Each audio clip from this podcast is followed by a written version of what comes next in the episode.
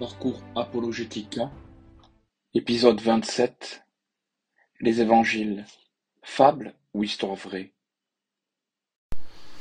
Donc, la dernière fois, nous avions euh, terminé pour traiter euh, les arguments. euh, nous avions terminé de traiter la dernière fois les euh, arguments externes visant à montrer que les évangiles, les quatre évangiles, les trois synoptiques et celui de Saint Jean, sont authentiques, c'est-à-dire écrits par les personnes qu'on dit les avoir écrits, Jean, et puis pour les synoptiques, Matthieu, Luc et Marc.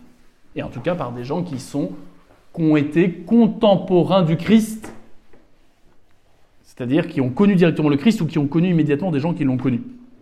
Là, on avait vu, hein, on avait dit que si Jean et Matthieu sont directement des douze, il n'en était pas de même directement pour Luc et Marc.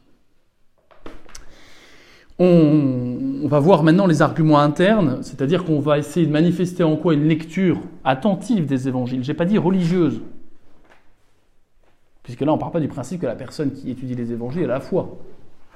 Mais simplement, il est de bonne foi, il est sincère, il part du principe que, a priori, ça peut être des sources ces évangiles historiques intéressantes pour connaître ce qu'a fait Jésus, mais avant cela, il s'interroge de la fiabilité de ces documents.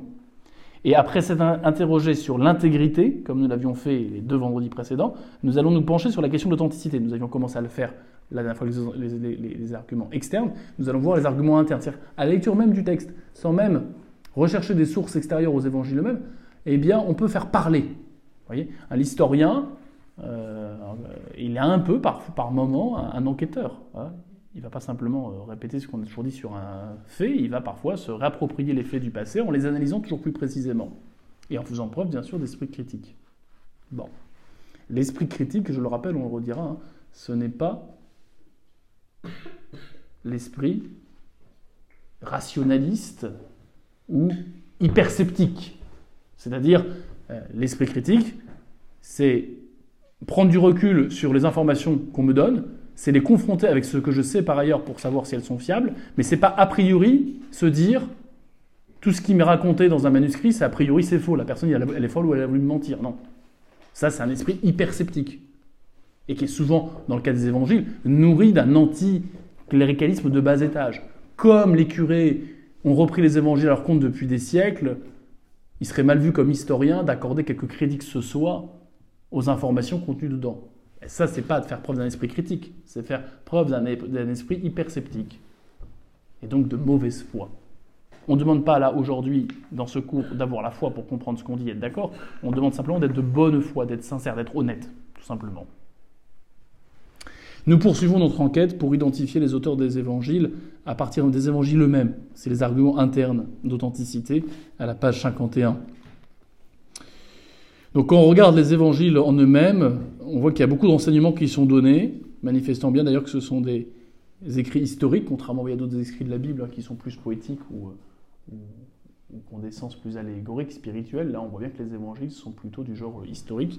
Et on voit ainsi que on a des renseignements dans ces évangiles sur le pays des auteurs. Ce sont des juifs, du moins pour trois d'entre eux. Leur époque, on voit que les auteurs ont été eux-mêmes témoins oculaires des événements qu'ils rapportent ou qu'ils le tiennent eux-mêmes de témoins oculaires. Et puis on a des informations même un peu sur la personne de ces auteurs qu'on appelle donc les évangélistes, du nom des évangiles, hein, qui veut dire bonne nouvelle, euh, et donc qui ont écrit euh, ces récits concernant euh, la vie et les œuvres de ce Jésus de Nazareth. Notez quand même que les auteurs des évangiles, c'est pour ça qu'on doit enquêter, hein, n'ont pas signé leurs évangiles, même s'ils ont parfois évoqué subtilement leur propre situation dans le texte lui-même. Et c'est à partir de justement les informations qu'ils laissent échapper de leur identité dans le texte qu'ils écrivent qu'on va pouvoir reconstituer un peu un portrait robot des différents auteurs des évangiles, des quatre évangiles. Voyons un peu ce qu'on sait de Saint Matthieu. L'auteur était probablement juif, palestinien et même publicain. Un publicain, on le redira, hein, mais ce n'est pas quelqu'un qui était bien vu. Il était vu comme collabo. Et en plus, on le redira pour Matthieu, apparemment, il était on le redira, percepteur d'impôts. Hein euh, il avait pour mission de prélever l'impôt sur ses frères au profit de, euh, l'empereur euh, romain ça, ça la poubelle rapidement. Et il le faisait, et donc il était forcément mal vu. Vous avez une, je fais une petite parenthèse, une, une série qui est sortie, qui est en train de sortir, faite par les protestants, mais qui a quand même euh, beaucoup de mérite, cette série. Elle retrace la vie de Jésus. Elle est en plusieurs euh, saisons et épisodes. La troisième saison est en train d'être tournée, il me semble, ou de, de- oui, d'être tournée ou de sortir, enfin l'un et l'autre à mon avis. Et il y a déjà deux saisons qui sont disponibles euh, gratuitement sur le site euh, The Chosen euh, en, en français. Et alors je commence à regarder le, le début, après on en parlait avec quelques confrères. Ça me semble vraiment bon esprit. Il y a sûrement des critiques déjà qu'on peut faire. Déjà, le simple fait de vouloir mettre en image et en son eh bien, une réalité qui nous dépassera toujours, celle de l'incarnation rédemptrice, celle d'un Dieu qui se ferme par amour des hommes. Vous comprenez que on pourra jamais tout dire en image, c'est pas possible. Bon, et d'une part, d'autre part, il y a toujours un risque eh, de forcer une interprétation, parce que les évangiles nous disent euh, ce qui est nécessaire de connaître de la vie du Christ dans l'intérêt de notre salut. Donc il y a beaucoup de choses qu'on ne nous dit pas qui peuvent nous intéresser humainement parlant, mais comment il s'habillait le matin, euh, qu'est-ce qui, quel était temps à l'école, euh, euh, comment la Sainte Vierge lui a appris à lire ou à écrire, enfin plein de choses qu'on ne sait pas dans les évangiles si vous voulez. Et quand on raconte la vie de quelqu'un, si on veut la mettre en image et la rendre vivante, on est obligé de faire des choix euh, d'interprétation à partir de choses qu'on ne sait pas forcément euh, de façon sérieuse et qui sont plutôt des hypothèses. hein. Bon, donc vous voyez, on, on peut critiquer le fait de vouloir mettre au cinéma euh, la vie du Christ parce qu'il y aura forcément une part d'interprétation, il y aura forcément des choix qu'on peut, euh, qu'on peut éventuellement critiquer. Euh, cela étant, ça a le mérite de nous rappeler que le Christ, même s'il est Dieu, hein, en tant qu'homme, il a vécu dans un pays, dans un temps donné. Et que, en ce sens, Jésus ayant vraiment existé, et, et le Jésus de la foi étant le même que le Jésus de l'histoire, dont déplaise aux modernistes, eh bien, on peut retracer sérieusement sa vie et la mettre en image comme dans n'importe quel documentaire euh, sur, tel personnage. Après, faire la part des choses, on a l'importance de bien faire les évangiles en sur leur série pour faire la part des choses entre ce qui est vraiment euh, euh, sérieux, enfin en tout cas certain, et puis ce qui l'est moins. Mais de ce que j'ai vu pour l'instant, et j'ai vu qu'un demi-épisode, donc c'est pas très long, mais ça me semble, l'interprétation semble plutôt quand même objectivement honnête, ça c'est clair, il n'y a pas de parti pris, on ne ressent pas un parti pris euh, anticatholique. On pourrait se poser la question, puisque c'est les protestants qui le font. Non, pas du tout. Et puis, euh, c'est vraiment très beau. Voilà, il y a vraiment de très belles scènes. Ils arrivent quand même à faire passer un message très spirituel. C'est pas simplement justement une enquête historique sur le Jésus historique, c'est, notre Jésus, le Jésus, qui a vraiment existé, et euh, nous le faire euh, euh, revivre de façon incarnée parmi nous à travers cette, cette série. Euh, c'est assez beau. Et donc on voit justement, j'en viens à ce que je voulais dire, ce Matthieu, ce publicain, euh, j'ai vu quelques autres extraits, où on le voit très maltraité par ses frères juifs, parce que précisément il était publicain, et les publicains étaient très mal vus, et ils étaient vus comme des collabos, et en plus lui était euh, percepteur d'impôts.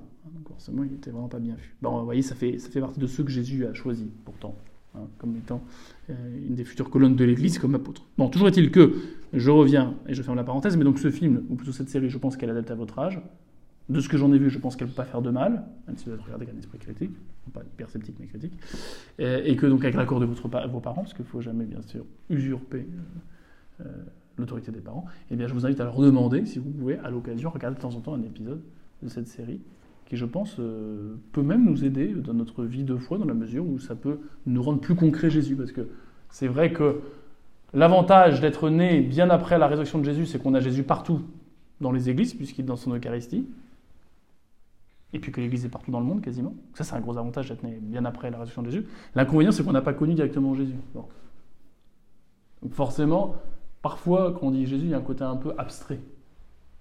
Et les évangiles, du fait qu'on les écoute qu'à l'Église, très souvent, bah, on se dit oui, d'accord, mais c'est la religion, c'est, vous voyez, on met ça un peu dans.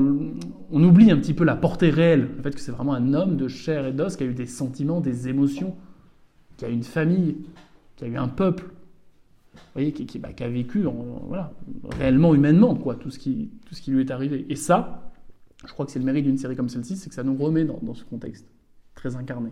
Et ça peut nous aider en ce sens, pour le coup. Euh, de même que la passion du Christ a pu aider les catholiques à réaliser ce qu'est la passion. C'est pas euh, simplement il nous a aimés jusqu'au bout et magnifique, non. C'est qu'il a terriblement souffert. Bon. Je reviens sur mon Saint Matthieu, donc il devait être juif, palestinien, même publicain. Son évangile comporte de nombreux sémitismes, c'est-à-dire des tournures proprement hébraïques, qui manifestent que l'original n'a pas été écrit en grec, et que ce qu'on a, c'est qu'une traduction. Et on le reconnaît parce qu'il y a des expressions grecques qui n'existent pas en grec, en fait, mais qui ont été inventées pour traduire au plus juste les expressions hébreues.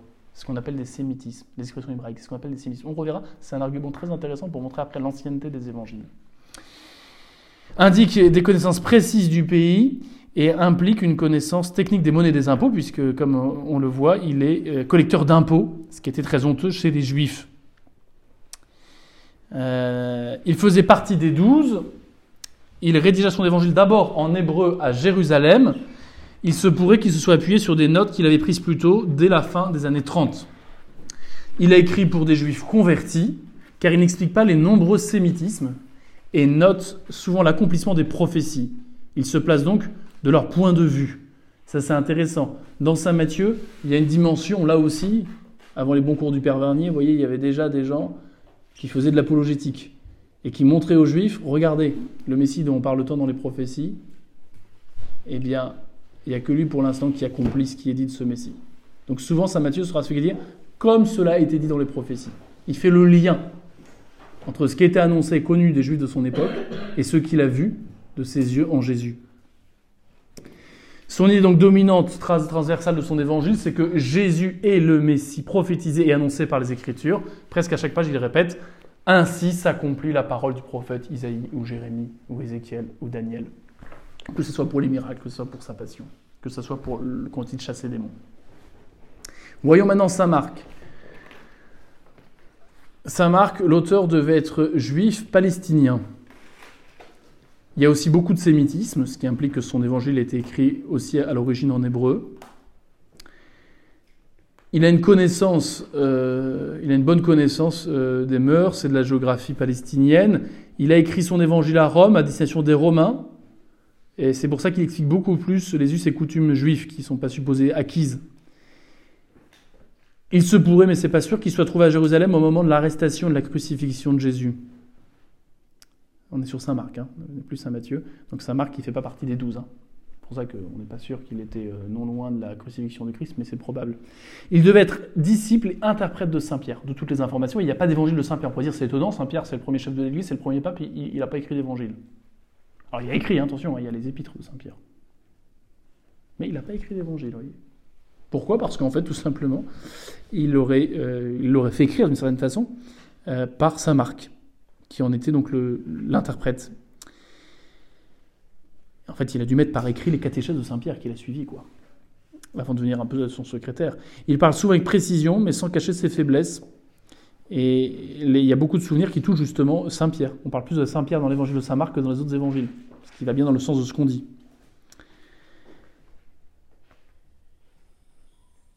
Même, même ce qui concerne bah, Saint-Pierre euh, dans ses pires actions. Euh, ça marque un 6 sur cette trahison de, Pierre trois fois, par exemple, de sa faiblesse. Euh, il y a quelques tournures latines.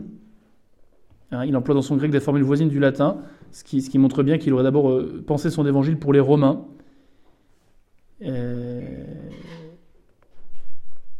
L'idée dominante de son évangile, c'est celle-ci. Jésus, Dieu fait homme et roi, est bien le Messie. Voilà. Et cette idée, c'est fait pour attirer l'attention de ce peuple qui se disait le roi de l'univers. Vous savez, les, Romains avaient cette, cette, prétention quasiment d'incarner Dieu sur terre à travers leur empereur, hein, qui voulait se faire euh, quasiment adorer comme un dieu. Et, ils pensaient euh, dominer le monde. L'Empire romain, c'était quelque chose qui est, était, gigantesque. Bon. Et donc, euh, eh bien, pour les provoquer un petit peu et pour leur faire réaliser que c'est faux, bah, Marc euh, insiste sur le fait que oui, Jésus est le seul roi de l'univers, le seul empereur mondial, si je puis dire. Mais pas d'une royauté politique, temporelle, on le reverra.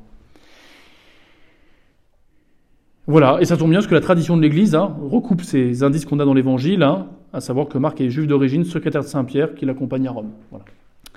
Saint Luc. Saint Luc, lui, devait être grec d'origine, de culture grecque, païen, et cultivé. Il ne faisait pas partie non plus directement des douze, il n'était pas juif.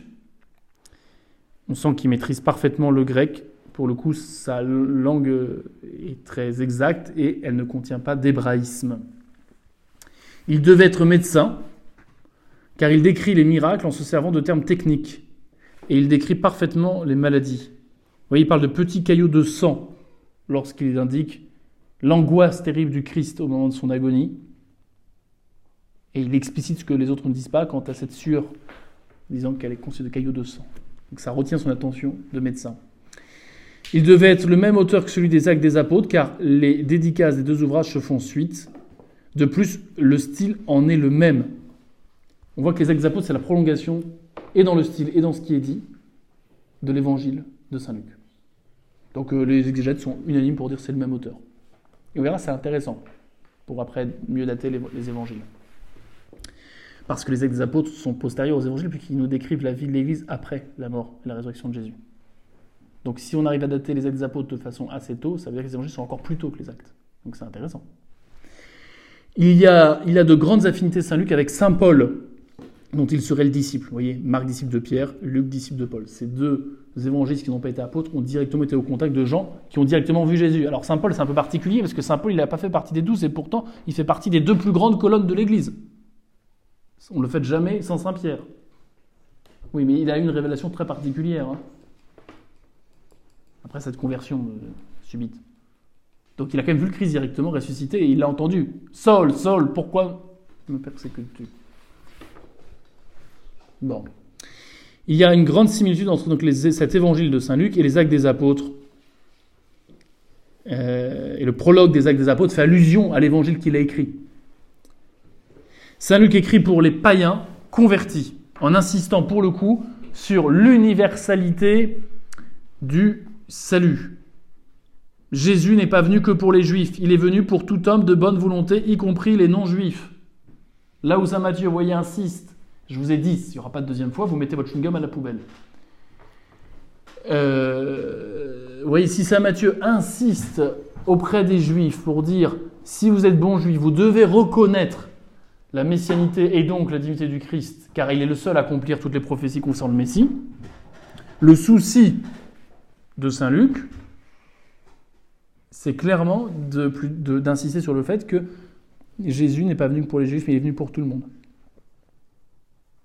Et que le nouveau peuple élu, c'est le peuple de tous ceux qui acceptent de se convertir à ce Jésus de Nazareth, quelle que soit sa race, ses origines, sa langue, son pays.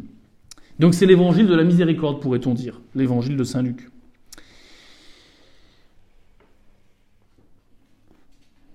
Et, on, retrouve bien, vous voyez, euh, Saint Paul, c'est pas pour rien que c'est l'apôtre des gentils. Les gentils, ça, veut dire quoi les gentils? Les gentils, ça veut dire ceux qui sont pas méchants. Hein. Les gentils, ça veut dire les païens. Ça veut dire les non-juifs. Saint Paul, il a l'obsession d'apporter le Christ aux non-juifs, notamment aux Grecs, avec ce fameux discours à réopage. Bon, j'ai vu cet hôtel à ce Dieu inconnu, je suis venu vous dire quel est ce Dieu. Oui, Saint Paul, il a l'obsession d'aller évangéliser, d'aller porter la bonne nouvelle à tout le monde.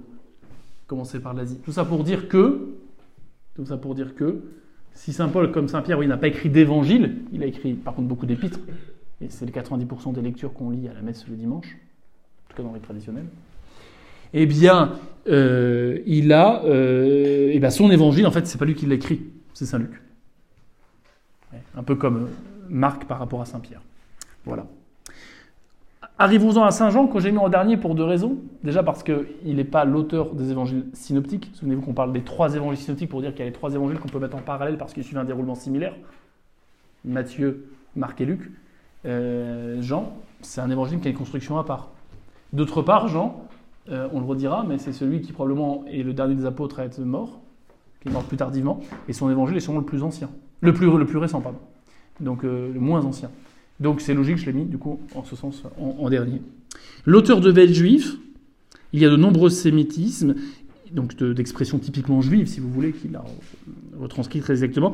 Il connaissait parfaitement apparemment la Palestine et Jérusalem. Il parle notamment d'une piscine, c'est le seul à des détails-là, d'une piscine à cinq portiques. Ce qui a étonné les commentateurs, car on ne connaissait pas des piscines à cinq portiques dans l'Antiquité. Et ce petit détail qui pourrait dire, bon, bah, vous voyez, on voit bien que les évangiles ne sont pas très fiables parce que, ma foi, on a ajouté des choses euh, qui sont absolument euh, des fantaisies, euh, car dans l'Antiquité, il n'y avait pas euh, des piscines à cinq portiques. Eh bien, euh, récemment, enfin récemment, ça fait déjà quelques temps, mais on a retrouvé dans des fouilles euh, à Jérusalem, après euh, la Seconde Guerre mondiale, eh bien, une piscine à cinq portiques. Il devait être un apôtre familier de Jésus, on peut clairement l'identifier à l'apôtre que Jésus aimait, lui qui reposera sur le cœur de Jésus le jeudi saint. Il a une familiarité étonnante avec le Christ, une proximité, j'entends par là. Aujourd'hui, familiarité, ça veut dire euh, irrespect, non, c'est pas ça que je veux dire. Une proximité, une intimité. Il euh, ne nomme pas le nom de Jean, probablement par hum- humilité, mais il dit, quand il parle de lui, il dit le disciple que Jésus aimait. Vous voyez, c'est vraiment l'apôtre du Sacré-Cœur, avant l'heure, si je puis dire. C'est celui, rendez-vous compte, qui aura pour mission de veiller et de protéger la Sainte Vierge comme si c'était sa propre mère. Ce qui d'ailleurs, entre parenthèses, soit dit, est un argument très fort pour dire que Jésus n'avait pas de frères et sœurs. C'est évident. De toute façon, si la Sainte Vierge est toujours vierge, c'est un miracle extraordinaire juste pour la naissance et la conception de Jésus. Oui. Mais les détracteurs voudraient dire qu'il y a des frères de Jésus parce qu'ils ne croient pas du tout justement à la virginité de Marie en disant que c'est impossible, et en ajoutant que dans l'Évangile, on parle des frères de Jésus parfois. Alors, il faudrait m'expliquer du coup, si Jésus a des frères, pourquoi il n'a pas confié à un de ses frères de sang, supposé, sa mère alors qu'il allait mourir? Ah non, au pied de la croix, il n'y a aucun de ses supposés frères, et il n'y a, aucun autre à qui il confie sa mère qu'à Saint Jean qui n'est pas son frère. De sang, j'entends. Donc ça, c'est un argument assez fort pour dire que Jésus n'avait pas de frère. Alors vous savez ce qu'il faut répondre hein, quand on vous dit que dans les évangiles, on parle des frères de Jésus. Ah, le mot frère, il y, a, deux possibilités en soi. Il pourrait y avoir deux possibilités.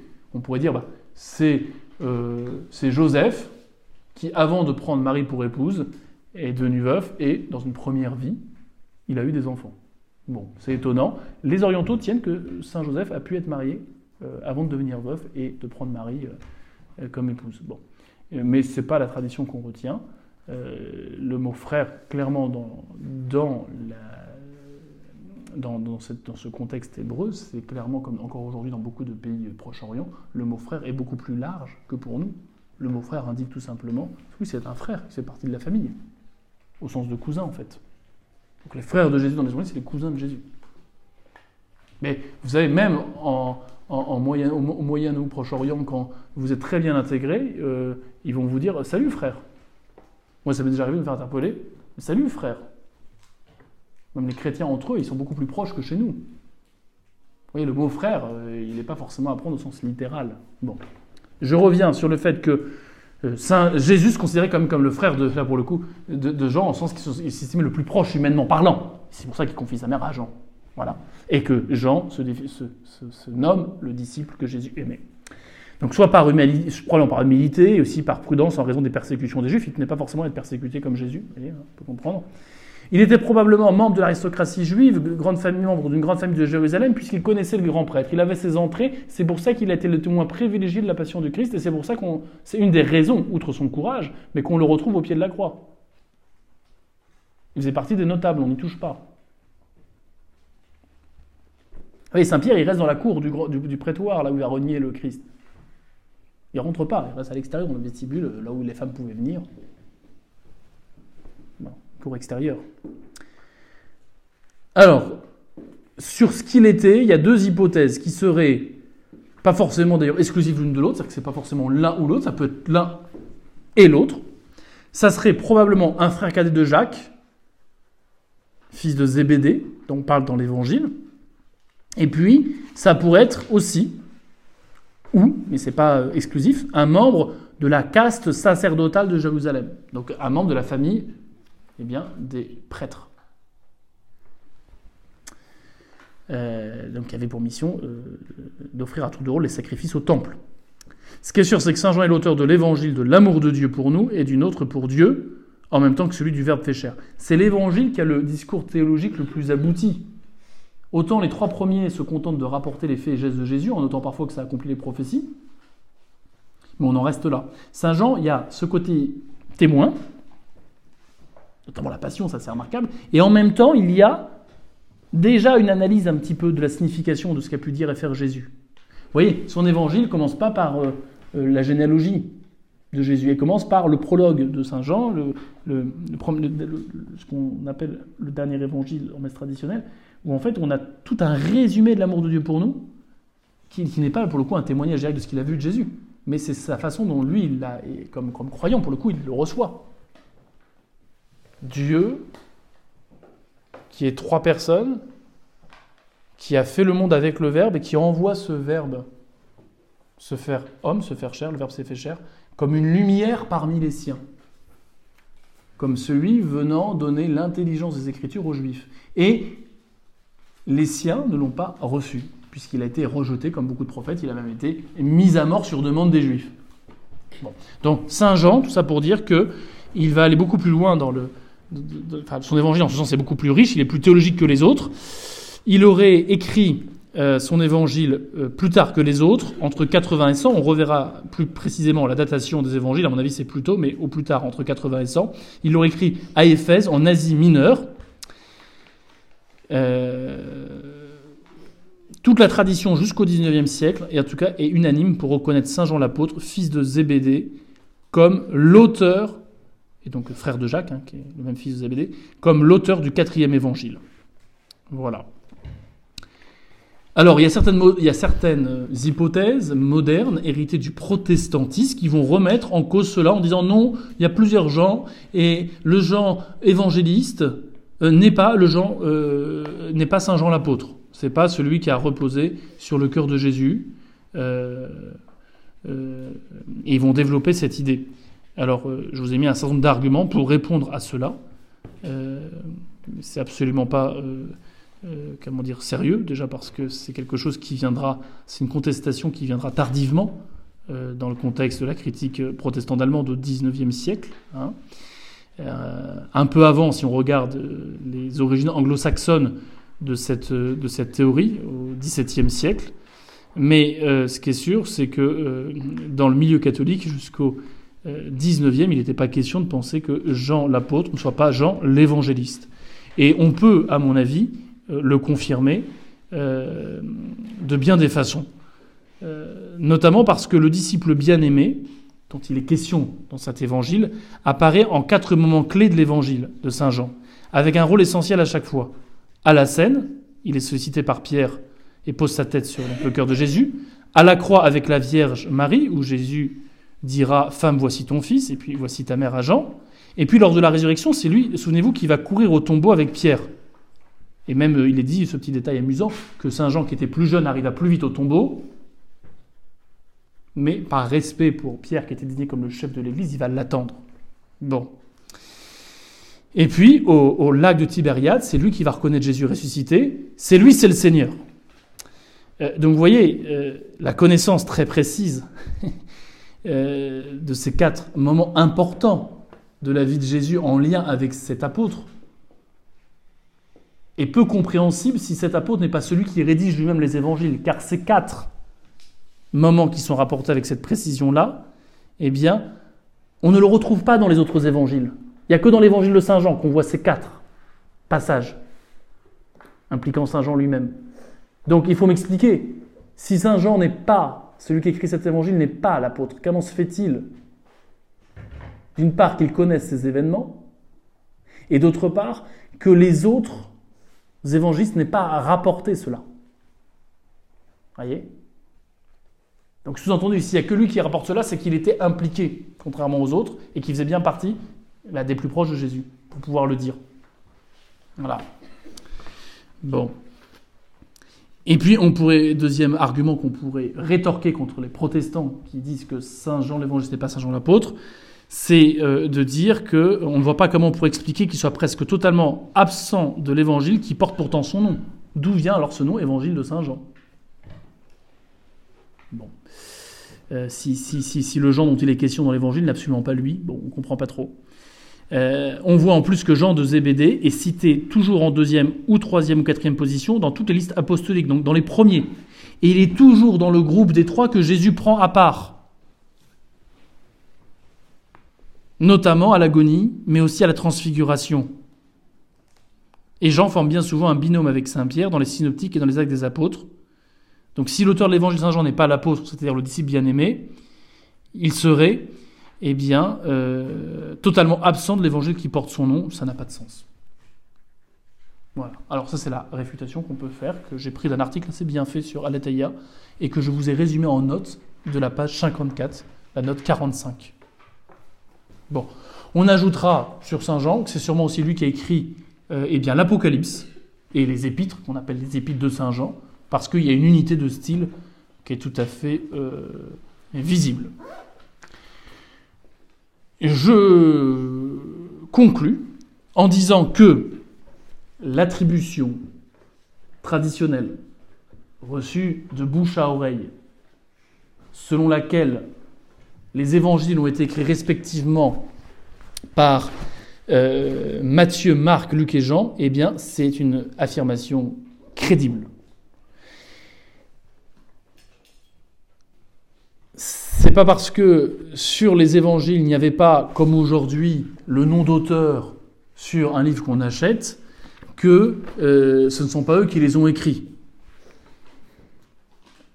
Comment expliquer en effet que dès le deuxième siècle, eh bien, euh, les chrétiens avaient sur leur liste euh, des, des écrivains sacrés, ceux des évangélistes, comme ayant écrit précisément les évangiles? Comment ça se fait que Saint Irénée, Papias, Tertullien, Clément d'Alexandrie, nous avions parlé la dernière fois, tenaient que les évangélistes avaient été, avaient été des gens ayant connu directement le Christ ou ses disciples Pourquoi alors aurait-il inventé des noms d'auteurs? Vous allez me dire, oui d'accord, mais ils n'ont pas signé avec leur nom, donc c'est bien qu'on a dû inventer ou attribuer des noms d'auteurs de façon un peu arbitraire. Oui, mais pourquoi dès le deuxième siècle, fin du premier siècle, début du deuxième siècle, début deuxième siècle, Partout dans l'Église, on s'accorde à dire que ces évangiles-là viennent directement de gens qui ont connu le Christ et ils leur donnent tous, alors qu'il n'y avait pas les réseaux sociaux, ni les boîtes mail, ni les SMS, ils leur donnent tous les mêmes noms. Ils ont tous hérité d'une même tradition qui dit que c'est bien ces quatre-là et pas, d'autres qui ont écrit ces évangiles. D'où ça vient alors? Si c'est une invention, pourquoi ils ont tous les mêmes noms? Bon. Alors, certains pourraient dire, bah, ça, permet de donner des noms, euh, inventer des noms d'auteurs, ça permet de donner euh, euh, de l'autorité à des documents qui sont anonymes, parce qu'on sait bien que quand on écrit quelque chose, si c'est pas signé, bon, bah, ça n'a pas grande valeur, parce que ça n'engage pas grand monde. Alors on pourrait dire, dans ce cas-là, très bien, ils ont inventé des noms. Mais pourquoi avoir choisi des noms comme ça? Car à part pour Jean, Matthieu, Marc, Luc n'ont aucun intérêt, ils n'ont aucune importance. C'est pas Pierre, c'est pas Paul, c'est c'est Marc et Luc, c'est même deux personnes qui n'ont pas connu directement le Christ. Pourquoi donc avoir voulu, dans l'hypothèse, on a inventé un nom, pourquoi avoir lui donné un nom de quelqu'un qui n'a pas connu le Christ si c'est pour donner plus d'autorité à ce qui est dit? Ça n'a pas de sens. Bon. Euh, de plus, euh, bah euh, Luc n'est qu'un compagnon de Paul, Matthieu un apôtre tardif et sans grand relief, on ne sait pas grand-chose, il n'a rien fait d'extraordinaire, contrairement à Pierre ou à Jean. Euh, euh, pourquoi avoir pris celui-ci plus qu'un autre parmi les douze Pour dire que c'est lui qui a écrit cet évangile. Bon. Donc si on avait voulu inventer des noms pour rehausser le prestige de l'autorité des évangiles, qui aurait été écrit anonymement, alors on aurait choisi d'autres noms. On aurait peut-être gardé celui de Jean. C'est tout. Bon. C'est d'ailleurs ce que firent les auteurs des évangiles dont on avait déjà parlé, les évangiles apocryphes, qui n'ont pas été retenus comme sérieux par l'Église, qui eux ont pris des noms d'auteurs bien connus. Pierre, bien sûr, Thomas, celui qui a du mal à croire, Judas ou Marie-Madeleine. Alors vous voyez, on n'a vraiment aucune raison sérieuse, si on est honnête, sans parti pris, et sans parler de foi, il n'y a pas de raison sérieuse pour remettre en cause l'attribution eh bien, des évangiles, l'attribution qu'on fait des, noms Matthieu, Marc, Luc et Jean, comme étant justement les auteurs des quatre évangiles qui, qui en portent le nom. Hein, l'attribution est tout à fait crédible et aucune raison sérieuse permet de la remettre en cause. La prochaine fois, on parlera de la langue de rédaction des évangiles, car on verra que c'est important pour comprendre que la langue utilisée, ou plutôt les traductions que nous avons, manifestent que la langue utilisée pour écrire les originaux implique nécessairement que ceux qui ont écrit les évangiles, c'était des contemporains du Christ. Ce n'étaient pas des gens qui se sont mis à écrire 50 ans, 60 ans, 100 ans après la mort du Christ. Ça n'a pas de sens, on verra pourquoi.